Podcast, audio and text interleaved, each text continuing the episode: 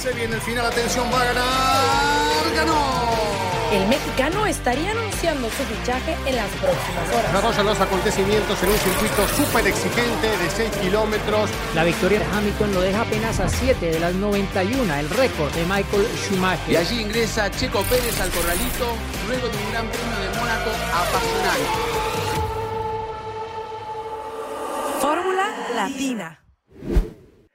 Bienvenidos a Fórmula Latina, capítulo número 9 ya, nueve ediciones de este podcast que estamos realizando con amigos y hoy más que nunca una súper invitada, pero es una amiga, Nira Juanco, que está con nosotros, así que es una más, mm. como siempre, y hemos compartido paddocks y, viajes, Nira, así que nos toca hoy hablar justamente tal vez del gran premio más especial o distinto que tuvimos en los últimos años, porque para mí fueron dos, dos por uno, ¿no? Dos largadas, dos grandes premios totalmente opuestos, así que Nira, un gusto estar, que estés con nosotros y luego siempre la más bella que hay aquí, Giselle, luego Diego Mejía y allí Cristian González Rocco que está atento. Vamos a estar compartiendo una linda hora junto a Nira. Así que todo tuyo, Nira. Ah, vale, para... No, no, eh, creo que fue el mejor programa al que me han podido invitar y no fue, la invitación no fue hecha antes del domingo, hay que decir, pero parece que fue a propósito porque tal como terminó la carrera y aquí que estamos en, en España por Carlos Sainz, ¿no? Fue todo, todo, ha sido como una cuestión de que se alinean los, los astros. Y, la, yo la conclusión que saco del Gran Premio de Monza es que bueno sería la Fórmula 1 si no estuviera Mercedes dominando, no el equipo Mercedes que nadie quiere echarlo, sino dominar al equipo Mercedes, porque cuando no estaban ahí es que claro, Ferrari ya no está esta temporada, es que es maravilloso, se igualan todas las fuerzas y es que cualquier cosa puede pasar. Fue una carrera espectacular, encima con cosas que no hemos vivido, bueno, yo por lo menos no recuerdo eh, cuando ha habido una bandera roja que luego el relanzamiento de la carrera sea con una nueva salida, con la, con la emoción que eso tiene y con la, salida increíble que tuvimos también en, en Monza, el baile de posiciones, me pareció un gran premio espectacular, que ojalá todos fueran así, pero no creo que Mercedes lo, lo permita. Y a Hamilton el pobre porque, porque le pasó lo que, lo que le pasó, que luego ya hablaremos si nos parece justo o injusto, pero mm, así está el reglamento también. Pero qué maravilloso sería si, y espero que en 2022 las cosas sean así.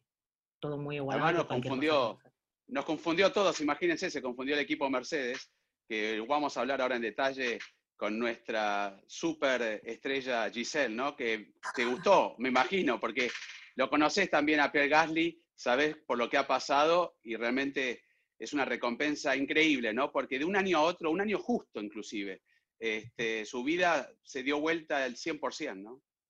Sí, totalmente, la verdad. Bueno, primero, bienvenida, Nira, qué placer que estés con nosotros. De verdad, eh, una formulera más. Eh, bienvenida, es tu casa, cuantas veces quieras, ya sabes, eh, ya tienes el link para entrar y la hora. O que yo para hablar, para hablar de Fórmula 1 siempre quiero. Me queda clarísimo. Y feliz, feliz la verdad por, por Pierre, como lo dices Juan, se lo merecía.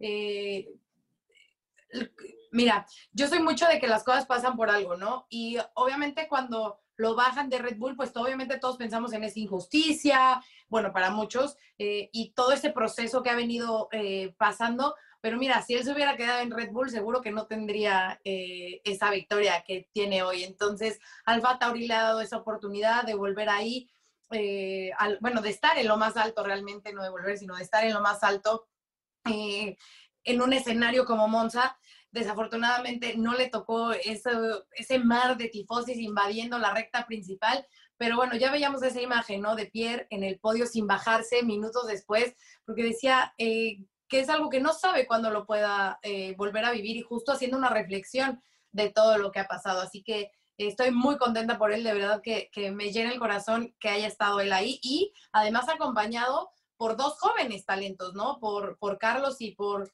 por Lance. Me encantó ese colorido podio totalmente distinto y como lo decía Nira, eh, pues solamente esas fallas y cuando no están o esas variables que hacen que todo se mueva, me recordó mucho, por ejemplo, lo que pasó en Bakú la primera vez, ¿no? Es toda esa revoltura es lo que forma estas carreras extraordinarias que sí, ojalá de verdad que las tengamos más seguido. ¿Por qué ganó Gasly, Dieguito?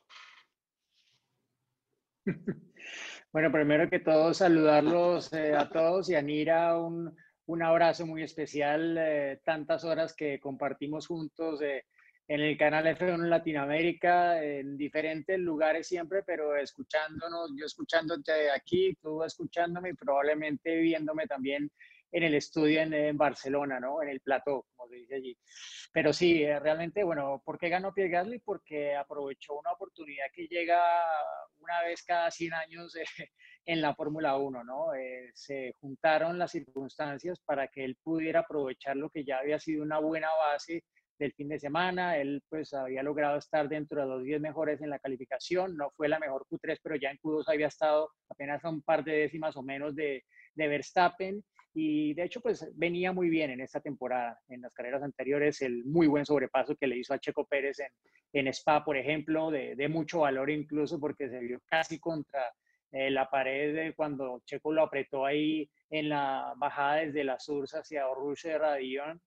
Pero en realidad eh, creo que lo, lo, más bonito de esto es eh, la historia ¿no? que, que, hay detrás de, de Pierre Gasly. ¿no? Y eh, un poco es que finalmente se le dio esa gran oportunidad que a pocos pilotos se le da, que aquí la tuvieron otros incluso mejor que él, como Lance Stroll, que estaba en la pole virtual en la segunda salida, pero fue él quien logró adelantarlo en esa salida, luego ser el líder virtual y luego el líder real y, el ganador, ¿no? Yo creo que nadie le quita, más allá de que haya tenido tal vez algo más de suerte que Carlos Sainz, porque pues para mí Sainz hizo una carrera de 10 puntos perfecta, que no le valió para la victoria, pero eh, que en el caso de Gasly igual fue eh, absolutamente eh, perfecta. No, no fue el fin de semana perfecto tanto como el de Sainz, pero la carrera sí que lo fue y le ha valido ser el ganador número 109 en la historia de la Fórmula 1, la victoria número 80 para su país que tuvo que llegar 24 años después de la más reciente con Olivier Panis en el Gran Premio de Mónaco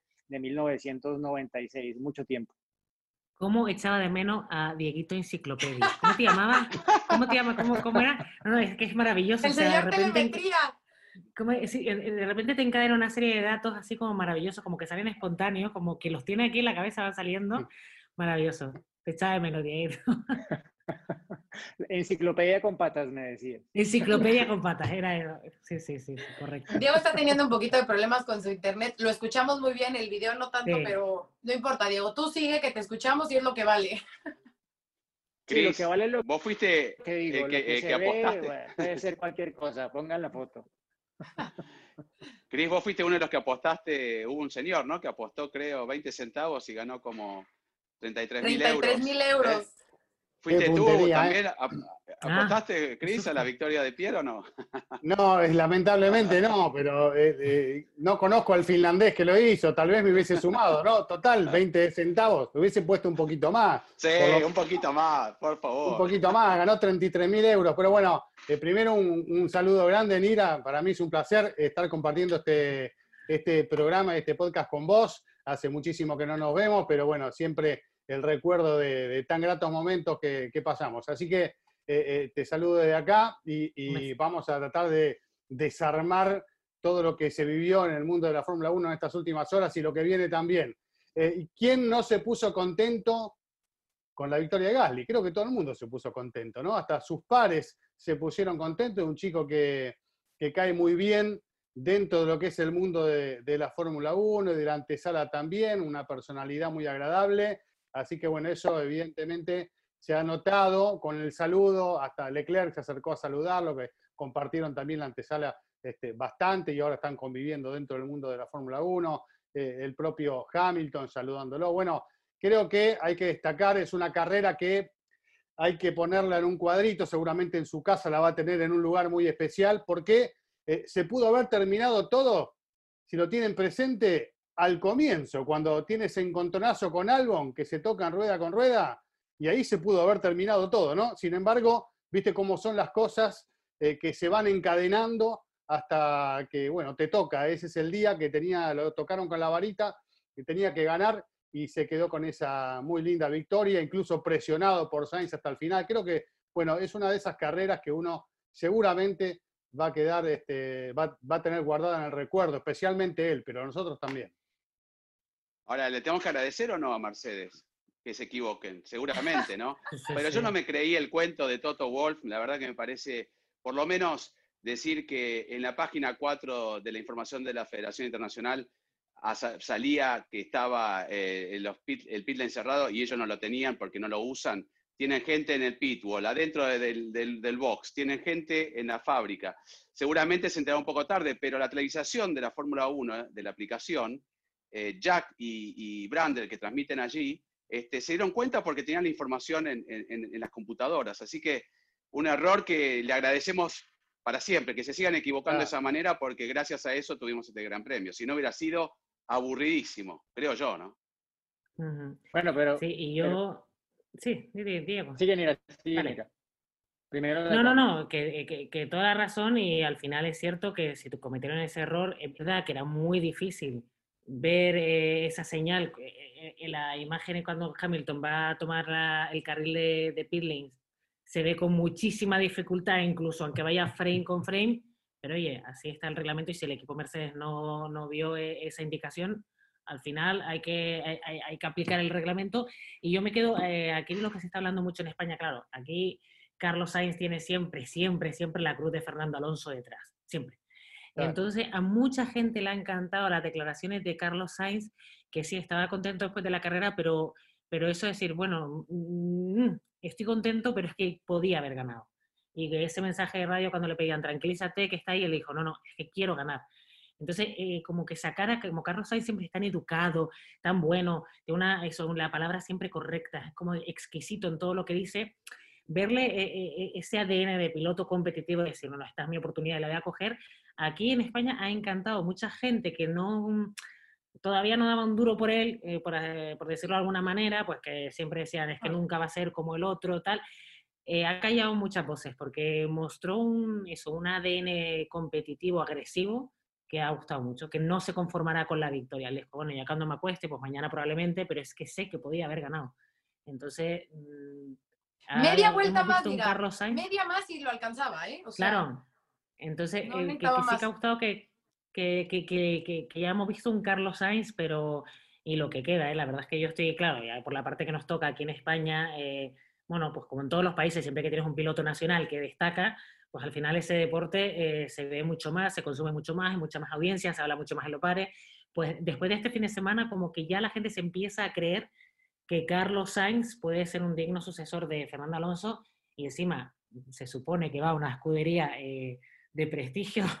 Vamos a ver qué hace Ferrari el año que viene, porque eso es otro capítulo aparte. O sea, lo de Ferrari, Diego, por favor, dame luz, que, que o sea, Mm, ¿Qué peor que esto no van a estar. no, que esto no van a estar. Por favor. Es que sí, no, es, bueno, ojo, ojo, ojo, ojo, eso, eh, eso se dijo muchas veces en la época McLaren Honda con Fernando Alonso. Ah, peor no pueden estar. Correcto. Hasta que se fue Fernando Alonso. Eh, pero, pero sí, eh, yo creo que lo que dice Mira es muy válido y es un punto, digamos, clave de la carrera, ¿no? Porque más allá de lo que pudo mostrar Pierre Gasly de esa victoria que él se quedó saboreando ahí en ese podio único de Monza solo, pensando y diciendo, bueno, y después explicaba como que se demoró tanto ahí porque decía, tengo que saborearlo porque tú no sabes cuántas veces vas a poder estar aquí celebrando. Y un piloto como él, pues que, que ha pasado por lo que ha pasado, sabe que igual puede ser su única victoria en la Fórmula 1, quién lo sabe, ¿no? Eh, otros, eh, si estuviera pilotando un Red Bull, probablemente no sería así y estaría con el convencimiento absoluto de que va a pelear la próxima también, pero sabemos que fue una carrera eh, con muchas circunstancias que jugaron a favor de algunos y de otros, eh, y eso lo sabe él absolutamente, pero no fueron eh, las circunstancias las que le permitieron, y mucho menos a Sainz, colocarse en posición de pelear la victoria. Él clasificó tercero, iba segundo detrás de Hamilton cuando empezó a modificarse la carrera con eh, todo lo que empezó a, a suceder, y luego aparte quedó sexto para la segunda salida. Tuvo que adelantar algunos autos, otros se quitaron por las penalizaciones, pero igual tuvo que pelear por colocarse de nuevo en posición de aspirar a la victoria. A Carlos Sainz le ha tocado muy duro en su carrera en general, en, la, en la Fórmula 1. Mucha gente cree que porque era el hijo de Carlos Sainz, campeón del mundo de rally, lo iba a tener fácil y creo que es todo lo contrario a lo que mucha gente eh, cree y que esto de Red Bull le llegó como consecuencia de a que lo mejor llegas más padre y que todo le ha venido muy de cara y es todo lo contrario.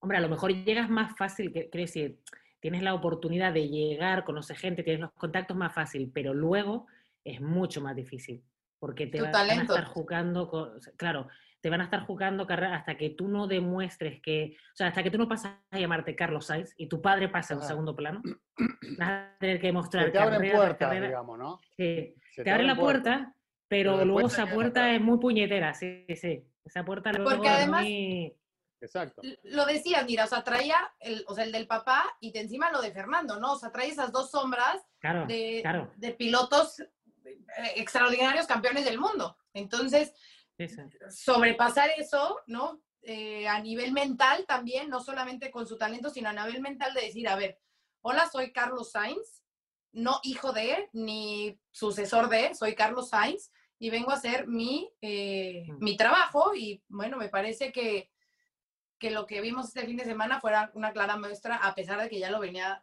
denotando desde hace algunas, pero su trabajo me parece que ha sido extraordinario, muy limpio y que sin duda vamos a tener un muy buen piloto que seguro que le va a dar muchas alegrías a, todos los españoles. Juan, voy a hacer de ti, es que vengo con muchas ganas de hablar, o sea, yo lo siento. Sí, por favor. quiero, quiero, quiero, saber es un qué opinan de, una regla que yo, yo ya lo dije muchas veces que me parece tan injusta, o sea, que debe desaparecer. Sí, o sea, ¿por qué seguimos? Porque es que yo entiendo que, que, un safety car te cambia toda la carrera, porque puedes entrar, pero bueno, al final son cuestión de estrategias, tú decís, pero cuando hay bandera roja, que tú puedas, no, vale, no, puedes, no puedes tocar el coche completamente, pero no hay por qué cerrado, que puedas cambiar neumático. O sea, es que al final se desvirtúa un poco todo. y a mí no me gustó que cambiaran Es por seguridad, ¿no? Lo explico, por seguridad. Lo explico, bueno, lo explico, sí. Bueno, por seguridad, pero a lo mejor podría ¿por ser... Qué? ¿Por qué? ¿Por qué pasa? ¿Pero por qué pasa? Porque esto viene de Charlie Whiting, obviamente, que en paz descanse, pero normalmente cuando hay un accidente que obliga a que salga la bandera roja, eh, en muchos casos ha sido un accidente que ha dejado escombros en la pista, que los pilotos han tenido que rodar sobre esos escombros incluso. Y eso pues genera el riesgo, por ejemplo, de pinchazos, de, daños que pueden acabar en otros accidentes. Entonces, pero Diego, vale, pero Diego, Diego en ese momento... pero mira, un momento, déjame acabar, déjame acabar. Si tú le das a un piloto o a un equipo la opción de parar o no por seguridad, ellos no lo van a hacer, porque son competidores y no van a ceder por seguridad una posición.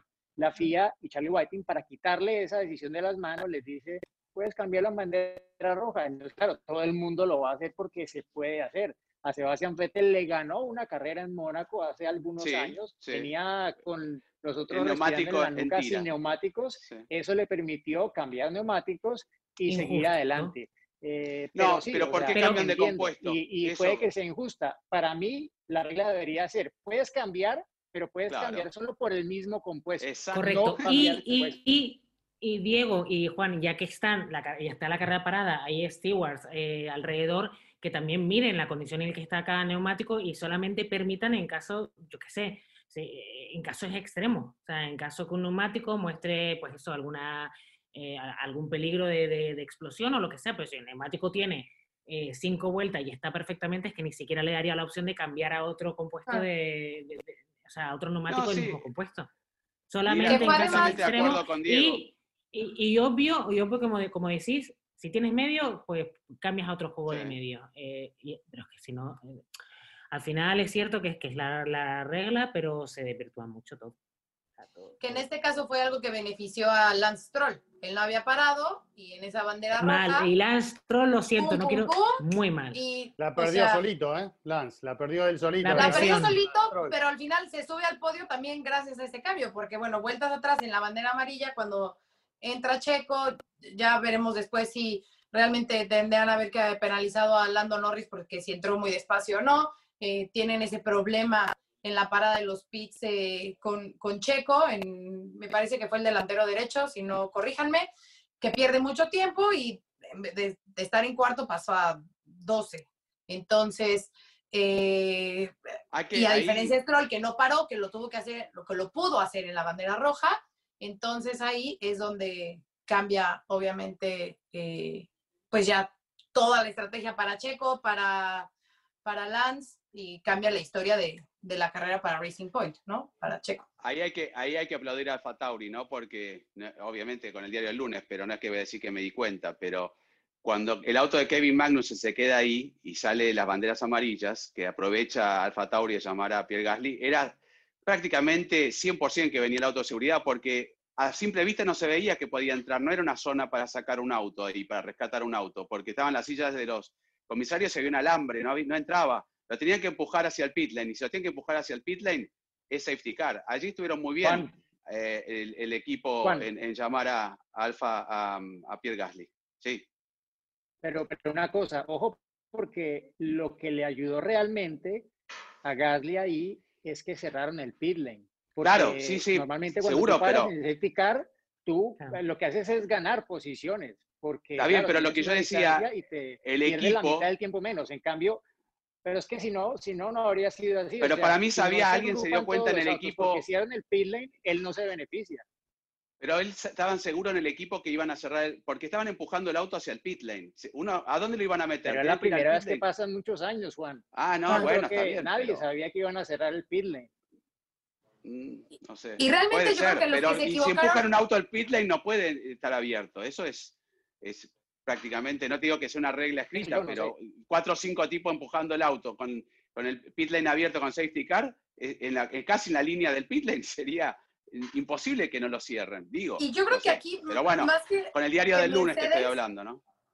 Más que Mercedes, porque Mercedes creo que fue el que menos tiempo tuvo para reaccionar de esto, eh, el Alfa Romeo, ¿no? El de Giovinazzi, todavía pasaron todos y ellos entraron, es como, a ver, o sea, te juro que cuando entraron, ahí fue donde a mí me entró muchísima duda, yo dije, ¿cómo? O sea, están abiertos o están cerrados, ¿por qué no entraron los demás? O sea, como que ahí, yo, un, como un minuto en el que no entendí qué estaba pasando, ¿no? Porque pues entra Hamilton y de repente pasan todos. que uno tuvo es como que entró Hamilton, bueno, entra vos también, ¿no? Esa sensación de improvisación. Exacto. Pero, eso no es para defender a Hamilton, ¿no? Pero por lo que está bien que las comunicaciones de radio cuando están montadas eh, con las imágenes no son exactas, son un poquito antes, ¿no? Pero era muy difícil. Tenés muy, está bien, lo tiene que ver. Él dijo que más o menos lo vio, no lo interpretó, porque tampoco conocían esa señal del. Nunca, creo que nunca pues, habrán puesto ese cartel que la deberían saber todas las señales, como cuando uno va a, sacar la lista de conducir, que se acuerda una sola nada más. Este, pero a la derecha no había nada, y uno cuando va a encarar ahí, tendría que haber una luz en la derecha, ni siquiera en la entrada del. Yo no lo vi que había en la entrada del pit lane, tampoco, ya sería tarde en la entrada del pit lane, pero un poco antes, un cartel allí, que también puede correr, ser peligroso, podría haber, si uno ve el cartel del lado derecho, podría haber evitado entrar. Ya está. No se veía. Fue un error conjunto, pero era imposible verlo. Yo, estoy contigo, ¿eh? para ahí. Yo estoy contigo. En la, en la, repetición de Hamilton tuvieron que ralentizar lo que hacía frame por frame y se veía cómo se encendía casi el cartel cuando Hamilton se acercaba, casi cuando pasaba al lado de, de, donde estaba justo la zona del cartel y era, era imposible que lo viera. O sea, que Hamilton viera ese, el, fallo, el fallo del equipo, pero que Hamilton viera ese cartel, yo ah. mm, me parece casi imposible. No, no. No, o sea, es que el mismo Sainz, Sainz cuando vio que Hamilton se fue al, ah, pit lane, él dijo, no, yo voy también para el pit lane, y el equipo le decía, no, no, está cerrado. Y él, no, no, no, pero es que si él entra, yo también voy a poder entrar, claro, porque él sabía que que si él se ganaba la entrada al pitlane ahí y él no lo hacía, ya estaba, ya perdía toda opción de realmente pelear por la carrera. Y claro, el equipo le insistió y solo hasta después que le dijo, mira, es que van a penalizar a Hamilton, él dijo, ah, bueno, ok, ya ahí se calmó. Pero, o sea, yo creo que ningún piloto sabía esto del cartel, esto, eh, si el equipo no les decía, entraban, porque es lo lógico, es lo que se saben los pilotos, safety car al box, porque ya es momento, nos acercamos a la ventana de hacer la parada y perder menos tiempo. ¿Y, y, Botas qué pasó con Botas? Perdón, es que no, es que yo, no, porque fue, el timing, fue el peor fue el peor timing que tuvo Hamilton porque el cartel se ponía hace unos instantes y él venía primero. Sí. Eh, el problema es que, claro, este, fue el, que reacciona primero. Se tendría que haber este, no, apurado no, me refiero que qué pasó con, Botas. No, no, yo digo que qué pasó ah, con Botas con la ah. carrera de Botas, ah. que me pareció... Mm, nada. No, no, claro, no, no, porque no entró Botas, claro. se, olvidó la botita de... no, pero me, Bueno, la largada de Botas fue primero, ¿no? El primer paso atrás fue su largada y de ahí en adelante todo salió mal. Y después, eh, que me gustaría eh, tal vez Diego o chicos, un análisis más técnico. Se congeló. Se congeló, pero no, ahí lo tenemos, ahí lo tenemos. ¿Me oyen? Debe estar haciendo mucho frío. Ahí. No, hace calor. está Pero digo, eh, el tema del party mode, ¿hasta cuánto influyó el hecho de que no puedan remontar los Mercedes, por ejemplo, con la facilidad que lo hacían en otros momentos? ¿No? ¿Tuvo que ver esto o no? Porque viste que en otras ocasiones se los ha visto remontar eh, posiciones con mucha más facilidad, aprovechando los distintos mapas de motor. Esto no se vio, así que ojo porque si bien el sábado eh, no se notó tanto en la clasificación, incluso hubo un tuit de, Mercedes hasta jugando con esa situación, ¿no? No party, no problem. Eh, bueno, jugando un poco con ese tema, eh, el, el, domingo sí hubo algún problema a la hora de poder aprovechar esa potencia adicional, ¿no? Pero el circuito también es, ese circuito es muy especial. Pero, ¿eh? pero para responderlo, eh, Cristian, o sea, sí, eh, la ausencia de los party mode, de, poder realmente cambiar el mapa de motor de combustión interna durante la carrera, influyó en que al final Bottas no hubiese conseguido remontar más posiciones, incluso también en que Hamilton no hubiese llegado al sexto mm. lugar que había pronosticado al equipo iba a ser su resultado después de eh, cumplir con su penalización. Em, pero, de otro lado, pienso que también juega algo importante y es que Mercedes está acostumbrada a correr adelante. Han salido en la primera línea en casi todas las carreras de la temporada. El Mercedes está configurado para correr adelante, no para correr en tráfico. Inmediatamente se encontró detrás de varios autos botas, empezó a sufrir con las temperaturas y tanto fue así que cuando ya los ingenieros de Mercedes sabían que iba a cumplir la penalización Hamilton después de la segunda salida, empezaron a pedir permiso para cambiar partes del auto de Hamilton, que se puede hacer bajo bandera roja y es otro de las discusiones. Eh, lo puedes hacer, pero tiene que ser por una parte idéntica. Y esto lo, sé porque lo recuerdo y lo preguntamos en su momento en 2016 en la carrera esta de lluvia de Interlagos que ganó Hamilton, que la estrella fue al final eh, Max Verstappen. Mercedes hizo algo muy parecido en esa ocasión, reemplazando una pieza del auto, no me acuerdo si de Hamilton o de Rosberg. Y lo que dejó claro en ese momento Charlie Whiting es que se podía hacer, pero tenía que ser una pieza eh, de las mismas características, del mismo peso, etcétera. Pero Incluso estaba Joe Bauer ahí checando todo, cambiando un poco la configuración aerodinámica, no aerodinámica, sino de refrigeración del auto de Hamilton. Y se lo dijeron en la radio después vamos a abrir, eh, abrimos el auto, es decir, que respirara más aire para que no sufriera con las temperaturas como sufrió su compañero de equipo Valtteri Bottas.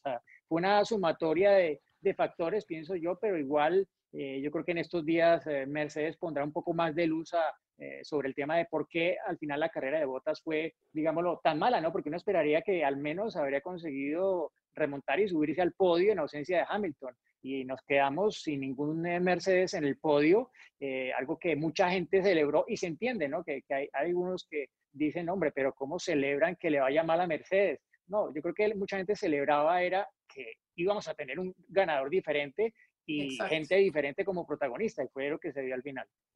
Pero, pero Diego, sí que dio la sensación de que, de que les afecta eh, no poder cambiar el mapa motor de manera especial porque Hamilton en muchas carreras de otras temporadas, muchas, ya sea por incidentes o por lo que sea, se ha tenido que remontar y ha podido hacerlo. Y eso que es verdad, que está acostumbrada a salir adelante, pero cuando tiene que salir atrás por alguna penalización o algo, adelant, o adelantaba, remontaba y, muchas veces te ganaba la carrera.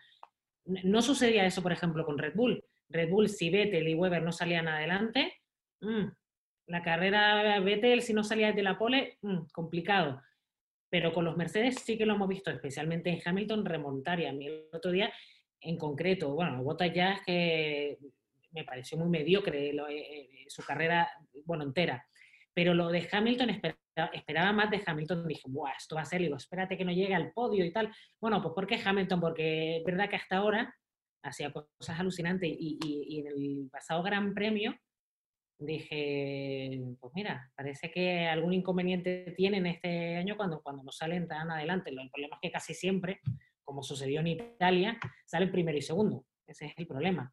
Y si no sucede nada extraordinario como en esta carrera, pues no hay que los paren. Pero... Igual, además de...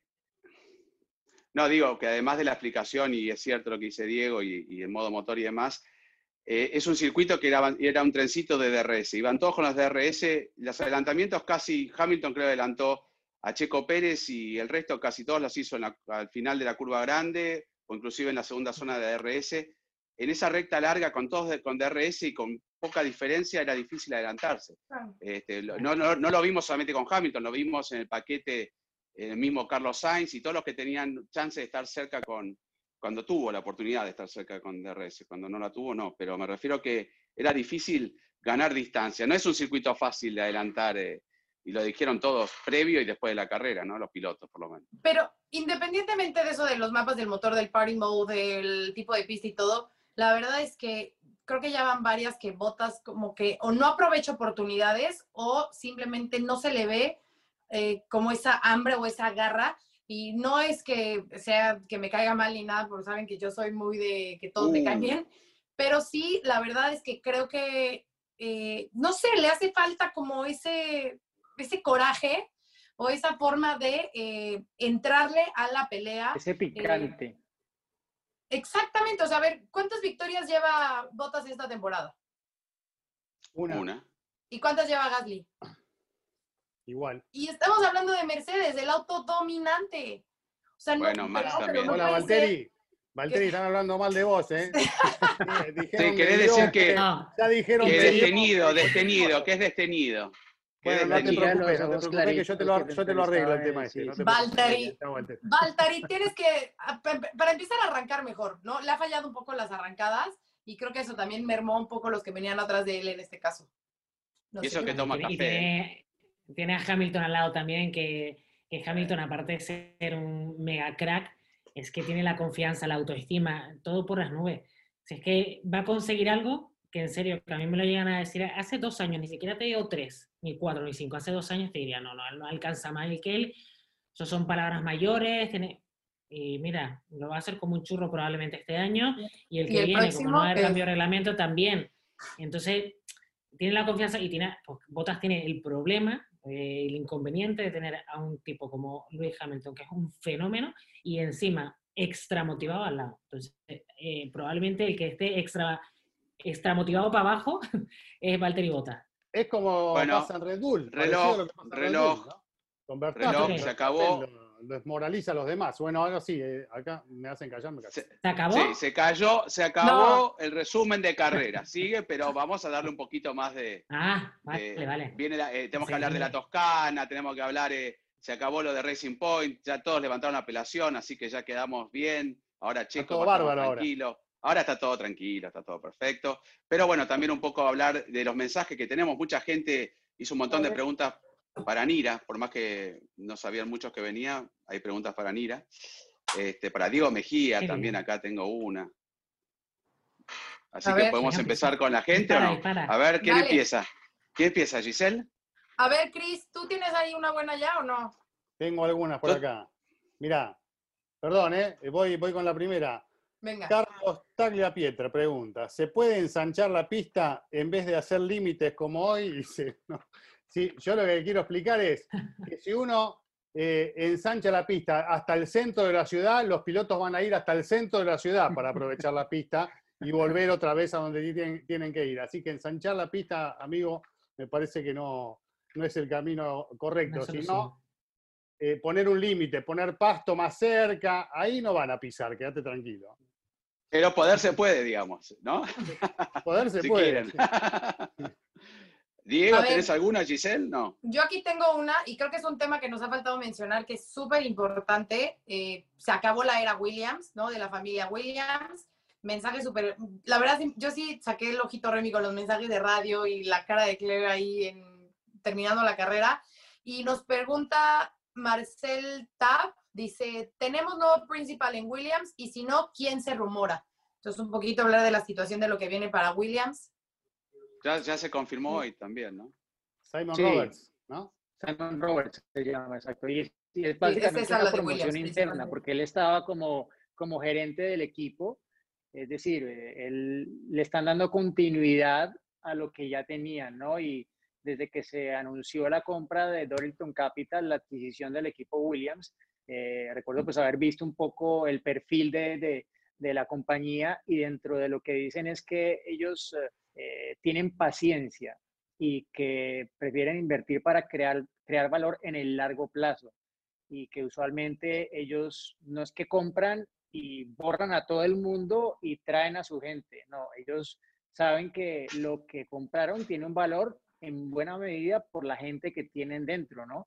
Más allá de que no sea el momento más brillante de Williams, pero sí hay que decir que esta temporada es en la que diría yo ya, ya tocaron fondo y ya vienen un poco recuperándose, ¿no? Entonces, lo que hacen es por ahora promover a esta persona, quién sabe si va a ser quien esté al frente del equipo por muchos años o por un lapso de tiempo, pero hace todo el sentido que nombren a alguien que conoce el medio, que va a ser ahora el que se va a tener que enfrentar a los otros team principal a tomar sobre todo ese rol político que es tan importante eh, en la Fórmula 1 y pues eh, quién mejor que alguien que ya conozca el deporte, la categoría y que haya tenido un trabajo, nombramiento que ha hecho oficial el equipo el día de hoy.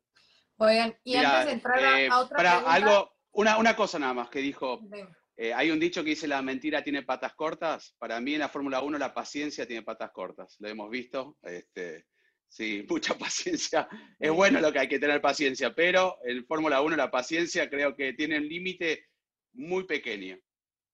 Sí, a ver, voy a leer un mensaje eh, con todo nuestro, nuestro corazón, porque Fernando González nos dice, la familia del deporte motor está de luto, hoy perdimos a nuestro compañero oficial de pista mexicano, Raúl Pérez, a causa de COVID-19, ojalá puedan mandar el pésame a su familia y amigos, claro que sí, eh, nos unimos a la pena de esa familia, de sus amigos, Eh, Raúl, ojalá que tu familia encuentre pronto la resignación y eh, un abrazo solidario de parte nuestra a ti y a todos los oficiales de pista mexicanos que seguro compartieron gratos momentos a tu lado. Los mejores, eh, no, porque, no porque sea el Gran Premio de México, eh, pero trabajan de una manera impresionante. Así que a todos los Sí. comisarios de pista de México y de toda Latinoamérica, este, un, un beso muy grande. Miren, acá tengo una para, para Cris también. A ver qué opinas. Sí, porque, no, bueno, no es sobre vos, pero se llama Carlito Taviani. Dice, ¿ven a Mick Schumacher o Kylon Aylott en Alfa Romeo en el 2021? Yo a Mick Schumacher lo veo con futuro de Fórmula 1, claramente. Seguro. Eh, porque le conviene a la Fórmula 1, porque la- la- la mi- el mismo entorno de la Fórmula 1 tiene esa relación y esa eh, sensación de querer resarcir a Michael Schumacher por el momento que está pasando de alguna manera, también a través de su hijo, y creo que eso en el fondo también empuja un poquito. Eh, y porque, bueno, tampoco ha- hay que desmerecer su trabajo, ¿no? Está corriendo bien, no, no se lo ve con eh, grandes dotes como un superdotado, pero sí se lo ve a Mick Schumacher como un piloto capacitado para estar en el nivel de la Fórmula 1. Así que yo creo que eh, Mick Schumacher tiene futuro de Fórmula 1 y no lo dudaría demasiado. ¿eh? Vamos a ver si el tiempo me da la razón.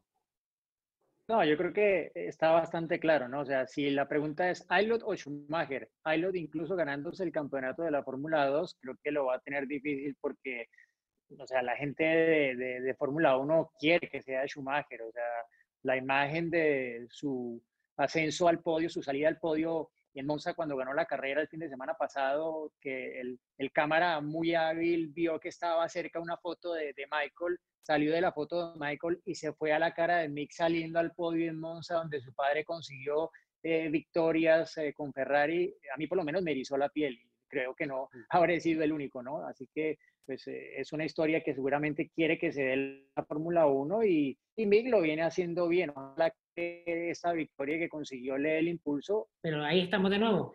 Puertas que se abren más fáciles que a otros pilotos, que a lo mejor Mick no es el más, más talentoso de los que están en, en F2, pero es que se le va a mirar con lupa que Claro. debería trabajarse muy, muy bien ese chico. No, no, no porque le falle, ¿eh? lo digo de cara a futuro, No, El manejo de- que de- estar bien. Correcto, la cabeza, la presión, porque van a estar comparándole todo el día pretendiendo que logre lo que logró su padre, que bueno, parecía imposible, al final un chaval llamado Luis Hamilton parece que va a poder llegar ahí, pero que va a tener tal, tal, tal, tal presión y que, que tiene que tener la cabeza muy bien amueblada y manejar muy bien, muy bien la presión. O sea, yo ya La cabeza muy bien aquí. amueblada. me gusta. Aquí se dice mucho, eso. ¿eh? Se- Está se dice bueno, mucho me aquí. gusta. Es que Nira, pero que la mira, cabeza- seguro, muy- seguro, Nira, pero, sí, pero a ver, Nira tiene unos dichos muy buenos. A mí me encantaba Sí. el de no todo el pescado se ha vendido. Algo así. Correcto.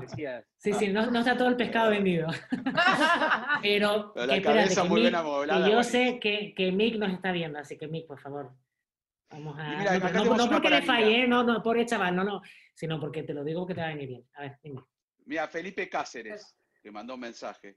Predicciones para el Gran Premio de la Toscana, ya que la tenemos a Nira, que... que Mira, es que yo, en serio, aquí necesito, como claro, yo nunca he estado en el Gran Premio de la, de la Toscana, eh, necesito un poco que, que aquí me hagáis una lectura de que, que- que sé que el día eh, a- a- al pie del cañón con la Fórmula 1. A ver, predicción para, para la Toscana, para Parla, para Parla es un sitio de aquí, perdón, de aquí cerca de Madrid. Bueno, Parla, para Trujillo, para, para, para donde sea, pues doblete de Mercedes si todo mm, transcurre según lo normal y Verstappen tercero en un gran premio mm, normal. Pero claro, yo eh, me está gustando mucho em, lo que luego en carrera, pues por eh, circunstancias H, me terminan de, no terminan de llegar. Racing Point siempre parece que va a poder llegar ahí y dar la sorpresa. Eh, McLaren me está sorprendiendo mucho eh, con, e- con esa eh, evolución que han hecho al coche. Eh, alguno puede dar la sorpresa, pero un gran premio normal, creo yo, corríjame, es que tampoco controlo mucho este, este circuito porque yo nunca he visto una, una carrera de Fórmula 1 ahí. Ni así tú, que, por ni favor, tú ni nadie, Nira. Es que ni, ni nadie, nadie, los por eso, que, que necesito, nadie mira sabe qué Diego, tú, enciclopedia con patas, tú has estado estudiando, yo lo sé, así que danos un poco de luz qué puede pasar, cómo es el circuito, las características, que yo no lo sé. Por eso te digo que 59 para mí es muy difícil. circuito- es un circuito Eso sí. rapidísimo, o sea, eh, tiene, no sé, varias, una secuencia de curvas que va a ser en un Fórmula 1, no, no, tal vez no en carrera, pero en clasificación va a ser probablemente la secuencia de curvas más larga a fondo. Las famosas arrabiatas, que son dos curvas en descenso a derecha, eh, que son impresionantes en las motos, eh, por ahí van a pasar a fondo los autos de Fórmula 1 y luego lo siguiente que es una especie de S también. O sea que va a ser un circuito muy exigente. Yo tengo un poco la inquietud de saber si va a ser tan exigente, por ejemplo, como Silverstone en los neumáticos, justamente por, por ese tema de lo rápida que va a ser y porque igual cuando Pirelli formuló sus neumáticos para, Son los para la más duros. temporada ¿no? anterior, que son los mismos de esta, Mugello no estaba en el calendario. Eh, Saben una curva específica o algunas condiciones de un circuito que eran eh, ajustar, hacer más fuerte el neumático aquí, allá, etcétera. Pero bueno, supongo que Pero, al final han cogido lo más duro porque es que no tienen más. No sé si Es me- hubiese los Pirelli C0 si los hubiesen seleccionado, pero dime, Nira. Que, no, no, que claro, como este calendario se ha tenido que diseñar eh, por las circunstancias de, de- de este año, eh, por, el, por el COVID, no- pero no es un circuito más de moto precisamente por lo rápido que es, no puede llegar a ser, no digo peligroso, pero bueno, un poco para la Fórmula 1, imagino que habrán trabajado en la seguridad, pero lo veo como un circuito más de, de moto. Sin duda, sin duda, sin duda. Pero bueno, para las motos, los accidentes que ha habido ahí, brutales. Al final de la recta, Brutales, sí, sí. es, eh, sí. realmente pues, va a ser el, el punto de adelantamiento, porque no, no se ve como en otra zona del circuito pueda No, haber eh, adelantamientos, porque es que la única frenada muy, muy fuerte es la del final de la recta y a ver qué tan, qué tan fuerte va a ser, ¿no? Porque es que Ferrari es el único equipo que ha ido recientemente con un Fórmula 1 contemporáneo a probar allí. Estuvieron en la pretemporada, bueno, en la pretemporada de ellos eh, post-COVID-19 o COVID-19, estuvieron allí con el auto de 2018 y alguna referencia adicional tienen, eh, que seguramente le habrá servido también a Pirelli para saber si no van a tener alguna sorpresa. Pero, pero sí, es un circuito que pues, es la primera vez que la Fórmula 1 va a correr allí en toda su historia, punto. Entonces, Estuve viendo eh, todo eso creo declaración que de, nos da de esos Ricciardo. elementos que, que hacen falta en otras carreras y que tuvimos en la pasada, por ejemplo. Estuve viendo alguna declaración de Richardo haciendo hincapié en, en lo que va a costar también físicamente, ¿no? Sobre todo el cuello, en un circuito donde uno se la pasa doblando curvas rápidas y, y de media y alta velocidad que castigan mucho físicamente, así que será una cuestión también esta a ser considerada, más allá de que los pilotos no tienen problemas desde este eh, punto de vista, pero bueno, siempre es un punto más que puede llegar a influir en alguna desconcentración o en algún eh, elemento para considerar a lo largo de un fin de semana de carrera y sobre todo en el Gran Premio, ¿no? Así que bueno, un, dato más para... Un gran festejo, un gran festejo, ¿no? sobre todo que según la previa que hacen, el récord de pista, claro, el récord de pista la tiene Barrichello, lo va a seguir teniendo para Ferrari seguro de 2004, porque no creo que la pueda ni batir con la Ferrari del próximo año. Pero no, hablando en serio, un gran circuito. A mí me tocó estar ahí un fin de semana con Roberto Fontana cuando probó con Sauber. Lo recorrimos a pie, en, el auto, me acuerdo, iba en un, Fiat Punto y casi quedamos mirando para el otro lado. Le agradecí mucho a Norberto ese momento que me asusté. Pero luego de reconocer la pista, giró muchísimo con el Sauber. La verdad que se merecía de alguna manera Mugello estar allí, una gran región también de la Toscana, así que habrá algunos fanáticos que no les salió muy barato las entradas, tuvieron que empezar a, hacer promociones porque no las vendían, este, pese a que largaron 3.000. redujeron el precio a la mitad de las Por entradas. no, no, no, las no las compraron entonces 50%. Sí, aparte, vamos a festejar los mil kilómetros de Ferrari. Y yo soy hincha de Ferrari y no voy para amargarme. Es como decir a ver un equipo de fútbol a que saben que le van a hacer cinco goles. Me quedo en mi casa. Pero va, a ser un drama. ¿eh? Pero va a ser un drama este circuito para Ferrari, ¿eh? Claro. Un circuito rápido que en donde no van, ¿no? un drama. Una sola zona de RS, como bien dijo Diego, Todos. al final de la... Ya, todo, todo es un drama, de verdad. Y, y o sea, y en serio, yo, yo, también al final soy, soy muy sensible y ya, ya me dan pena, o sea, ya lo veo y es como el otro día, digo, menos mal que este año no, no, no, no, tenían a todos los tifoses ahí, porque vamos, en la invasión de pista no, no van a debajo del podio, hubiesen ido al garaje directamente de Ferrari. a por vino. Yo estoy emocionada, sí, sí, sí, vamos. Yo estoy emocionada porque es verdad que mm, los viernes, claro, estoy trabajando ahora y no me da tiempo a ver los entrenamientos libres, eh, veo los resúmenes que hacen, pero por primera vez eh, lo voy a ver entero luego en diferido con ganas, pues porque claro, al final es que somos todos claro, somos todos nuevos en esto y, los pilotos, quiero ver cómo afrontan un fin de semana completamente nuevo. Es cierto que ah, hacía mucho tiempo que la Fórmula 1 no estrenaba circuito y encima así eso, sin tenerlo previsto con tanta antelación, como tú dices, Diego, cuando se eligieron los neumáticos, tampoco estaba previsto eh, muy lleno en el calendario. Entonces, ver cómo lo afrontan y con tan poco tiempo, vienen dos carreras seguidas. Eh, esto sería la, tercera, la tercera carrera eh, continua me, genera mucha, mucha curiosidad. Va a ser un fin de semana muy intenso, eso, muy físico, de mucho cansancio, de mucho cansancio mental, de aprender, o sea, va a ser muy interesante desde el viernes, desde el minuto uno que se encienda, que se, que se, eh, encienda, se ponga el semáforo en verde, va a ser muy interesante. Mira, Jefe Juan, ¿tenemos chance de otra pregunta? Sí, sí, yo iba a pasar a, una sección que quieren todos y sobre todo si están ira de invitada, pero bueno, la pregunta, por favor. A ver, una, pero la contestamos todos, pero muy rápido. Dice, Venga. ¿cuál ha sido su peor experiencia entrevistando a un piloto de Jesús Toscano 10? Ah, pues, a ver. La peor experiencia. Sí. Pues te voy a decir una cosa. En concreto fue con Checo Pérez y con Kamui Kobayashi una one-to-one que teníamos, porque teníamos que hacerlo con comida japonesa y comida mexicana, y se la intercambiaban, y la comida no llegaba, no llegaba, no llegaba, la productora que tenía que traer no llegaba, no llegaba, no llegaba, y claro, los pilotos empezaban a enfadarse mucho, y esto que al final llegó la comida fría, asquerosa, y lo hacen, pero mm, de mala gana.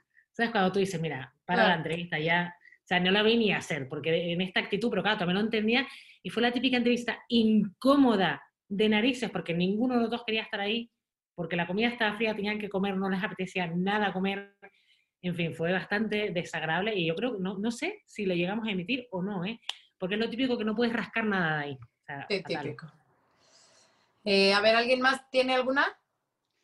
Para mí siempre fueron todas fabulosas, nunca tuve una mala. ¡Ah! ¡Qué bonito, Juan! no, sí, seguramente. Ah, no, no, entrevistas sí, mano a mano, por lo general han salido bien tal vez alguna vez en un corralito, eh, no fue una entrevista, bueno, es una entrevista en realidad, pero me refiero entrevistando en el corralito, la mala experiencia que tuve y la, la voy a contar y siempre nos- me río con Esteban Gutiérrez. En Mónaco, cuando estaba entrevistando a Esteban Gutiérrez, eh, había ganado a Nico Rosberg y se estaba yendo. Entonces yo empecé a gritar, ¡Nico! ¡Nico! Mientras estaba contestando Esteban, le saqué el micrófono. Y no me di cuenta, no quería. Decía, estoy con Esteban, pero se me escapa el que ganó. Y encima en Claro. español, que siempre lo hacíamos en español con Nira, que empezamos con eso. Y bueno, y ahí me dijeron de todo. Suerte que, que no había tantas redes sociales. Y yo me di cuenta y le pedí disculpas. Y después le fui a decir claro. a, a- a- a Esteban Gutiérrez este, que me disculpe. Me dijo, bueno, no me di cuenta, te entiendo. Bueno, bueno, te quedó todo bien. Pero yo me sentía pésimo. Así que eso creo que fue el peor momento, porque te pones a gritar, el tipo estaba allá y le saqué el micro, ¡ah! como diciendo, bueno, chao, lárgate. Qué risa. Esteban, Yo- yo creo que que, la te pedí perdón como cinco veces. ya le he contado alguna vez. El Gran Premio de Mónaco de 2004, se acordarán que esa temporada Schumacher venía ganando todas las carreras Mm. hasta que llegó Mónaco y chocó con Juan Pablo Montoya Ah. en el túnel, eh, que estaba furioso, tiró el casco cuando llegó al box. eh, bueno, le acabó su racha, el accidente con Montoya, su racha victoriosa de ese año. Y yo estaba con Fox haciéndole una entrevista, porque eh, estaba con Fox, con RCN Radio, cuando tenía como 80 micrófonos en la mano. El caso es que el de Fox tenía un cable. Y cuando yo estaba al frente de, Schumacher, eh, tenía el- fui a ponerle el micrófono y no me llegaba porque alguien tenía pisado el cable.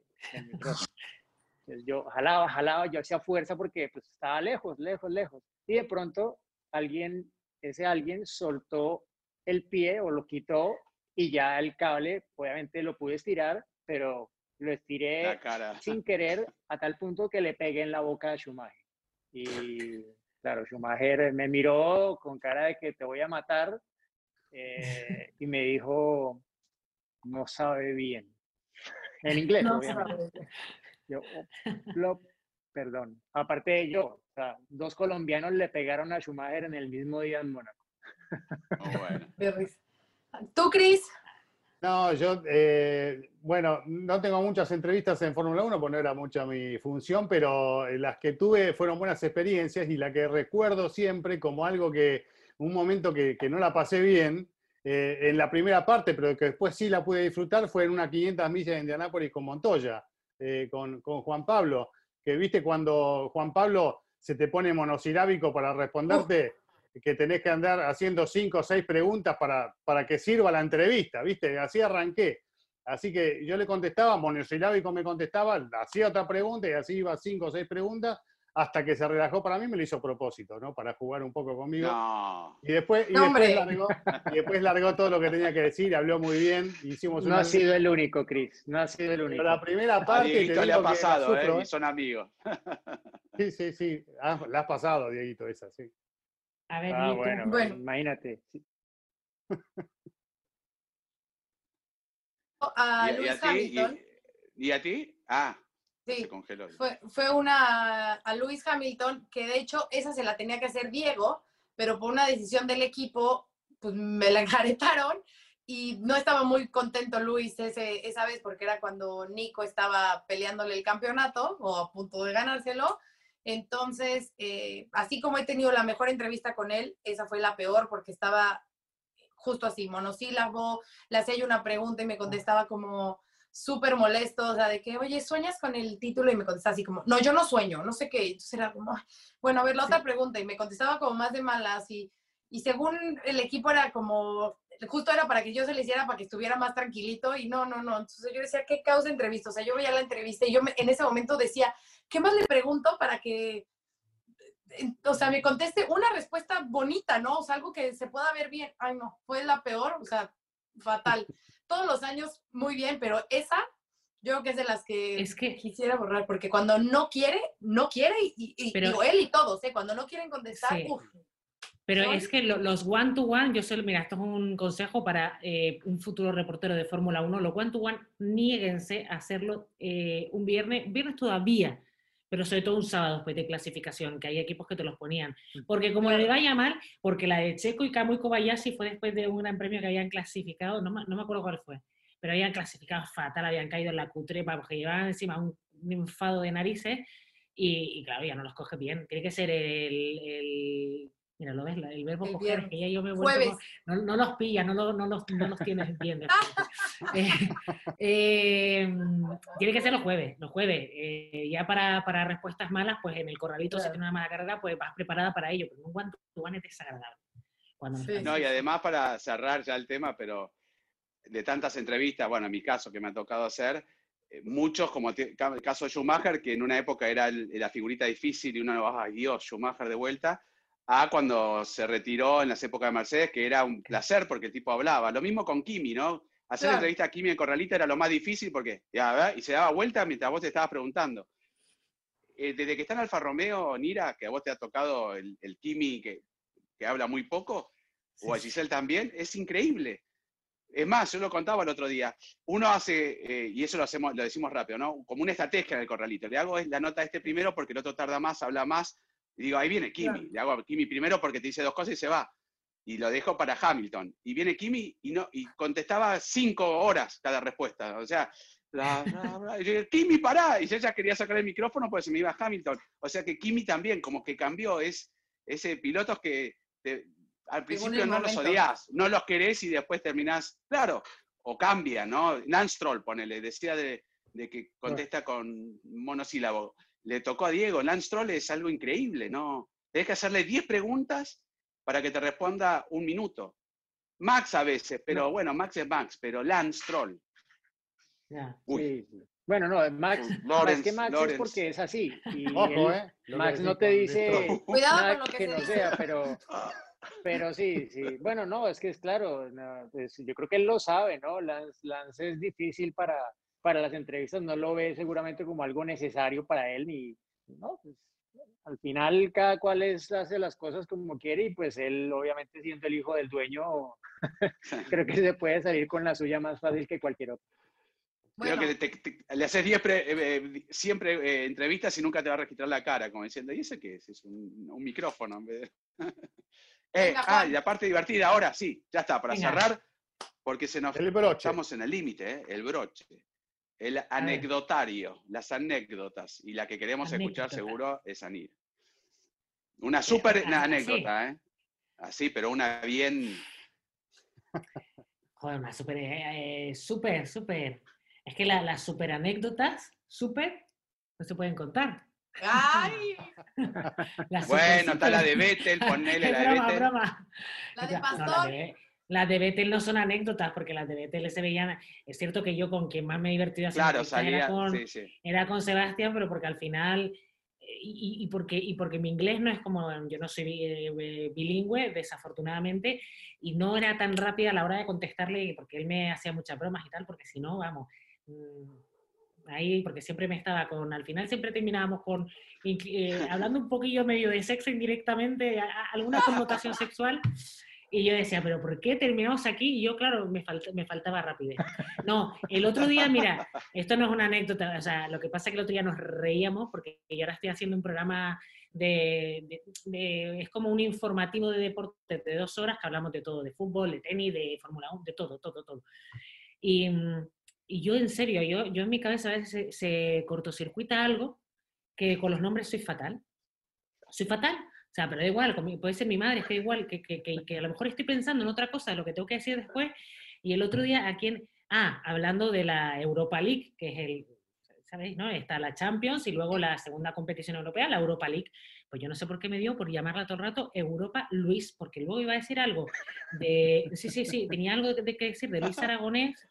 Europa Luis, me decía, o Mira, y recordamos lo de Pastor Maldonado. Pastor. Entonces se pone Liborio, que ahora está de, es decía, decía Nira y sus nombres. La mejor Dice- de todas. Claro, dice, Nina, tengo que hacer. Luego otro, otro reportero le llamé, se llama José Ignacio, pues le llamé Juan Ignacio, o sea, cambio los nombres a todo el mundo. Y me dijo, tío, pero como lo de Pastor Maldonado, le digo, ya, es que ¿en qué estaría yo? No, Pastor Alemán, que le llamé en vez de Pastor Maldonado, correcto, Pastor Mira. Alemán. Mira, me pasó lo mismo, pero grabando un informe. O sea, lo dije y te entiendo. Lo dije, pero grabado. O sea, nunca se lo al Pero ¿y aire. por Pero, con Ulises, que era el No, no, no. camarógrafo. se estuvo riendo y yo no me di cuenta, yo no me di cuenta. Claro, que no te das cuenta, pero "Acabas ¿por de qué decir pastor alemán? Pastor alemán. Acaba de decir pastor alemán. Y yo digo, ¿cómo voy a decir pastor alemán? Es que Me lo mostró, precioso. me lo mostró y no lo podía creer. Y quedó entre nosotros. bueno. Digo, nunca le digas a nadie que le dije pastor alemán. Pero que puedes decir a mí. Lo de Mira Somos- fue precioso, porque fue como de, bueno, y ahora vamos a escuchar, pero con una seguridad, o sea, Sí, sí, sí. Eh, bueno, ahora en nuestro siguiente, no sé, en nuestra siguiente nota, vamos a escuchar a Pastor Alemán. Pastor Maldonado, sí, Pastor Maldonado. Vamos con Giselle o Diego, no sé, con Pastor Maldonado. Pero- así como, No, y te juro que salieron memes y tal, y todavía lo recuerdo con Liborio, que está ahora conmigo, que era nuestro editor de... Lotus. Bueno, sí. Y nada, eso es una anécdota, bueno, pero luego en el circuito, no, en el circuito tengo, mira, yo sobre todo Ah. recuerdo, no, recuerdo con, recuerdo muy mal y, y creo que Giselle en eso está, eh, eh, me entiende, no, mis primeras carreras, o sea, mucha presión, encima cuando yo empezaba no había tantas chicas, eh, en España era la primera reportera mujer, o sea, sabía, y menos mal que no había tantas redes sociales, sabía que me iban a estar mirando con lupa, eh, Antonio, mi jefe, siempre me decía, no te metas a mirar qué dicen de ti. Bueno, el caso, que yo eh, las primeras carreras fatal, y a lo mejor leía 20 comentarios positivos, porque entonces se ponían en Google, o sea, era muy aislado, pero leía uno negativo y me venía súper abajo, entonces Ya, yo estaba ya así. Bienvenida al club. Y al cuarto gran premio en Bahrein, pues de- fue un gran premio que Fernando Alonso lo tuvo muy malo, muy malito, muy malo, y me respondía siempre los corralitos muy mal. Y entonces yo me acuerdo que en una dije, bueno, es que le quité hasta el micro y me puse, pero a hablar delante, de, que yo creo que se me dio color antena, le decía Antonio, yo ya no le entrevisto más, porque este tío es idiota, porque yo ya paso, paso de ir al box de Renault, digo, es que este tío, es que de verdad, y Antonio, mira, cálmate, ¿sabes? Cálmate. Y, y nada, luego hablamos por la tarde, Fernando y yo, el no, tío, es que claro, yo cuando me bajo del coche y tal, estoy muy caliente, y entonces, bueno, pues al día siguiente, en la carrera después me vuelve a hacer lo mismo. Y yo ya dije, mira, hasta aquí, está súper cabreada y tal. Y el tema que yo en mi cabreo no me doy cuenta que Fernando Alonso se desmaya delante mía porque había tenido un problema con la, con la bebida, con, no, no le entraba la hidratación, claro, mm, casi dos horas en Bahrein, en Bahrein pues, pues, eh, hablando conmigo y como yo estaba tan obcecada y lo quiero matar, este tío es idiota, que te prometo que se desmayó delante mía y yo ni me enteré. Y claro, cuando empiezo a decirle a Antonio, porque este, dice, mira, pues se ha caído delante tuya. O sea, y yo, claro, se cae delante mía y ni, ni, ni, ni está bien y tal. O sea, la agarró como Luis, pero se, se- que era su, eh, su manager, el que siempre iba con él, y yo ni enterarme. Y ese creo que eso fue un antes y yo después en la relación de Fernando y mía, de llevar, empezar a llevarnos bien, porque tuvimos tantas conversaciones, porque yo estaba siempre tan cabreada, que al final, pues mira, a raíz de hablar y decir, tío, es que a mí me tienes que respetar, porque tal, mira, surgió una bonita amistad. Habrá Ah, dicho Fernando, me tengo que llevar bien con esta chica porque a ver si me desmayo de nuevo, así por lo menos me agarro no. antes de que caiga al Sí, suelo. sí, sí, no. Ahora dicho, con la mala leche que tiene esta, ¿sabes? Más vale que me No, lo el carácter que tiene. El mira, carácter. El carácter. Sí, sí, sí. sí. El Eh, es que si no, no se respeta una, ¿sabes? Había que Sí. imponerse ahí, Sin duda. ¿sabes? Sí, sí, sí. Fui el privilegiado porque estaba rodeado de, de Nira. Juan- estaba, Juan estaban se lo pasaba muy bien, ¿eh? Ah, Sí, sí, sí. Con las peleas de Laia y de Nira, oye, tengo que decir que Ufa. Laia, que era eh, de TV3, de la televisión eh, catalana, con unas peleas que Juan no tiene, pero de codazo, de tal, Sí. punto, lamentable. está- estábamos- la- estaba- yo, yo me quedaba calladito porque sabía dónde estaba metido, no decía nada, pero bueno. eh, Ahora somos muy tocó- buenas amigas, tengo que decir, ¿eh? ¿Te acuerdas, O sea, Mira? Justo en Bueno, uno Laia de lo mis sufrió primeros grandes Alonso, ¿no? premios, También. Estaba con Fernando, yo no sabía, lo que pasa es que en un corralito también hay un orden. Entonces, primero, por ejemplo, si vas a entrevistar a un piloto español, pues primero van las televisoras españolas y después las de habla hispana y luego las demás. Y lo mismo, o sea, con Checo, pues empezábamos los mexicanos y después, ¿no? Y que era de mis primeras, entonces le, le haces, no estabas tú en ese día en el corralito, estabas esperando, no me acuerdo quién estaba. Entonces, Antonio. alguien de, le, le pregunta a Fernando y luego pues, yo en mi novedad y la emoción de, ay, voy a entrevistar a Fernando, pues me lanzo a hacerle la segunda pregunta. Y entonces resulta que en ese momento en el que yo empiezo a hablar, Laia empieza a hablar también. Entonces, Ah, me acuerdo, yo- yo, estaba, sí, sí, sí. yo me hubo callo porque digo, Rayo.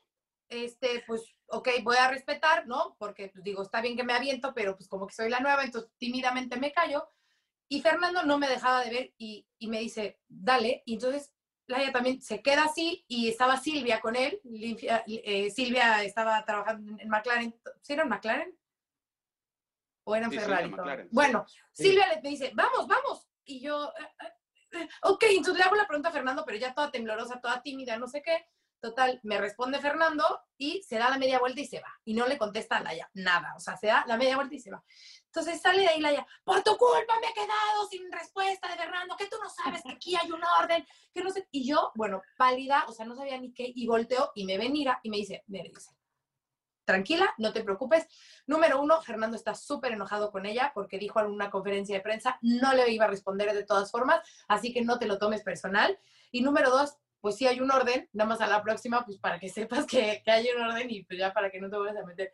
Pero es de esas eh, versiones, o sea, de esas primeras que estás ahí que no sabes ni qué y que me tocó a mí, o sea, por un lado, la otra enojada, Fernando con ella y, o sea, un caos total, Sí, pero pe- bueno, pero- entendí. Pero es verdad que, que, que nuestros primeros años de la IMIO era demasiada agresividad. O sea, teníamos Sí. ahí como una rivalidad tan horrible que ahora lo pienso y lo, hablo- lo hablo con ella le digo, lo bonito que hubiese sido, además yo lo veo, o sea, amistad entre las teles, que qué tontería. Es que yo no sé, yo, yo creo que, no, no sé, que nos lo fomentaron un poco y era muy, eh, muy absurdo. O sea, éramos la diversión de las teles, ver a las españolas pegarse, ¿sabes? Empezar- no, no, ¿verdad, Juan? Es que, que tú siempre estabas ahí en medio, era, era terrible. Y, y Yo, cuando, en serio, y cuando estaba yo me avergüenzo, yo tengo que decir que yo me avergüenzo porque no, eh, o sea, sí, sí, sí, o sea, terrible. Claro, es que éramos muchas teles españolas, era, ¿Cuándo- no, era pero ¿te acuerdas de cómo se la- llamaba la chica rubia? María José. acu- María José, María José. también. El momento eran las estaba españolas. claro. Sí, sí, sí, sí. Y, y ver- o sea, era, terrible, terrible, o sea, hor- Aquí horrible. nada más mi pelea era con Juan. Mm, los latinos. ¡Pum! No, mira, ¡Pum! Mira, después la yo viví la de. Noemí con, la de Ah. Noemí con, con Giselle y Con quedaron Giselle íntimas también. amigas. Al final son, y lo, y lo entendés, Nira, Oye, soy hablábamos íntima de Laia, ¿eh? estamos- O sea, al final, estamos parados ahí horas y horas hablando, haciendo bromas, uno termina haciendo... este, cada uno quiere igual hacer yo del primer día que estuvo ahí en el corralito, la, la cogí como mi hermanita menor ahí a Giselle. Siempre estuvimos Sí, ahí juntos. siempre. ¿eh? sí, pero Juan, tú, tú ya, es que tú ya, tú ya eres un hombre con mucha experiencia, muy curtido. Un viejo lobo de mar. No, un gentleman ahí siempre ayudando, o sea, que eh, gracias a que estabas tú poniendo un poco de orden, porque vamos. Pero, de carácter, ¿eh? De Nira, me gusta, me gusta. Cuando tienen que decir Ah, algo, lo dice. Ella no tenía problema en preguntar nada. Adelante. Sí, sí, No sí. tiene pelos en la lengua, diríamos. Exacto. Sí, sí, pero es, Salvo eh, que le gustan los pastores alemanes, como los perritos, el resto. Me encantan, ¿eh? Tuve uno, o sea, a lo mejor por eso. o sea, Claro. Tuve ¿y una pequeñita. Morgan, Morgan. Pues no lo sé, porque como yo no iba a los no? circuitos, yo lo hacía todo de, de, de estudio, pues no lo sé. Eso me lo, tenéis que, me lo tienen que decir ustedes. Voy a investigarlo. Creo que no. Yo creo Bueno. Hay que ver si conseguimos esa foto ese meme, que fue muy bueno. O no sé si fue en el grupo o alguien lo subió, pero era el traje de Renault y la cabeza de un, de un pastor Un alemán. pastor alemán. La tengo Era por ahí, en algún lado la tengo. Ay, a ver si la, la encuentras, Chris, para que la subamos a redes. No, no bueno, falta. llegamos no hace a- falta. Llegamos al final. ¿Ya? ¿O ¿Cumplimos Sí, el, horario como corresponde? Parece que sí. Si nos minutos, pasamos, no sí, importa, ¿no? solo por mira, vale la pena. No, teníamos que Oye, yo encantada, en serio, ¿eh? Y me alegro mucho que haya- hayas creado una familia, formado una familia, mejor dicho, con una parejita divina de, de hijos, mujer y varón, así Más que te felicito. Más ¿eh? mono, más bonito. Sí que hemos, son. sí hemos hablado tanto en los carralitos, así que me, me alegro verte así, tal mamá. Te veo ahí en Instagram, las fotos que subís. Oye, pero he hecho mucho de medio malcriadora medio malcriadora, medio malcriadora. No, no, hay, hay fines de semana que digo, pero por favor, o sea, con lo bien que vivía yo los circuitos, rodeada de pilotos, sí, que, que, que, que a veces son un poquito complicados, pero al lado de estas criaturas. Pero, pero sí lo- echo de menos, ¿eh? Lo echo mucho de menos, la verdad que es- fueron años marav- maravillosos y bueno, pues ahora desde la tele, que, sé, que es lo que toca. Muchas Bueno, gracias, ahora- Mira, por haber estado con Oye, nosotros y gracias, gracias, Mira. por escucharnos. Que les quiero mucho y Gracias en serio, que ¿eh? muchísimas gracias por invitarme. Gracias por todo, un placer. Recuerden beso. suscribirse a todos nuestros canales y mándenos sus preguntas para la próxima semana. Chau, chau, chau, chau. Se viene el final, atención, va a ganar. ¡Ganó! El mexicano estaría anunciando su fichaje en las próximas horas. Vamos a los acontecimientos en un circuito súper exigente de 6 kilómetros. La victoria de Hamilton lo deja apenas a 7 de las 91, el récord de Michael Y Schumacher. allí ingresa Checo Pérez al corralito luego de un gran premio de Mónaco apasionante. Latina. Hello, it is Ryan, and I was on a flight the other day playing one of my favorite social spin slot games on chumbacasino.com. I looked over the person sitting next to me, and you know what they were doing? They were also playing Chumba Casino. Coincidence? I think not. Everybody's loving having fun with it. Chumba Casino is home to hundreds of casino style games that you can play for free anytime, anywhere, even at 30,000 feet. So sign up now at chumbacasino.com to claim your free welcome bonus. That's chumbacasino.com and live the Chumba life. No purchase necessary. Group. Void were prohibited by law. See terms and conditions. 18 plus.